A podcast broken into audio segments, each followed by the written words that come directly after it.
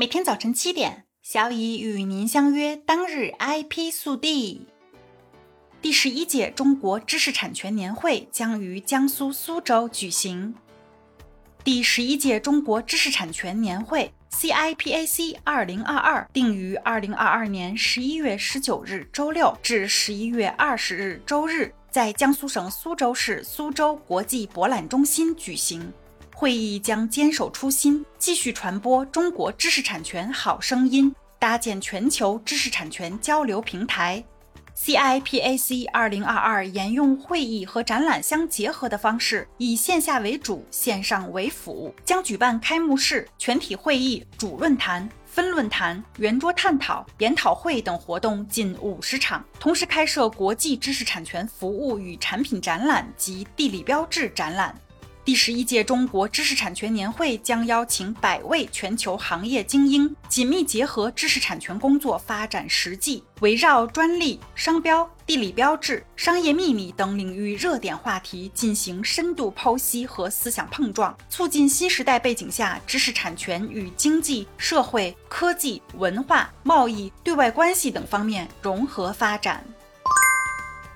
全国首例十万个为什么商标及不正当竞争维权案终审判决公布。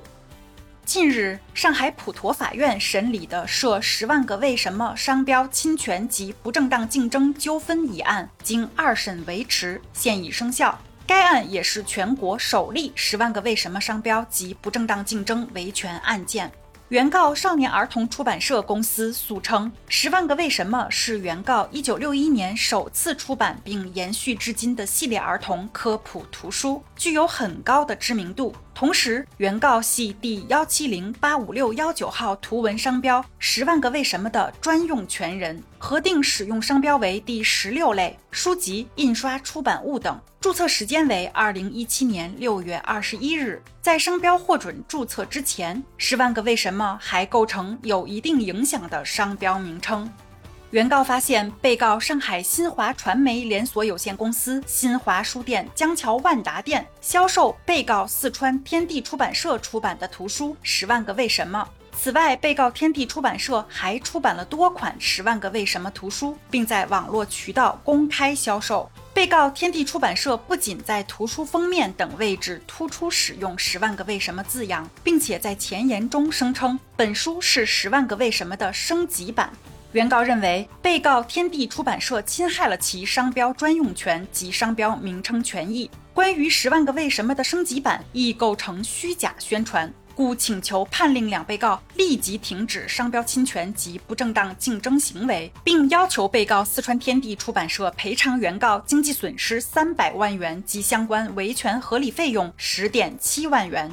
法院认为，被告四川天地出版社、被告上海新华传媒连锁有限公司、新华书店江桥万达店均构成商标侵权。被告天地出版社构成擅自使用他人知名商标特有名称及虚假宣传的不正当竞争。最终判决被告四川天地出版社立即停止商标侵权及不正当竞争行为。被告上海新华传媒连锁有限公司、新华书店江桥万达店立即停止商标侵权行为。被告四川天地出版社在中国新闻出版广电报刊登声明，以消除影响，并赔偿原告经济损失五十万元及合理开支十万元。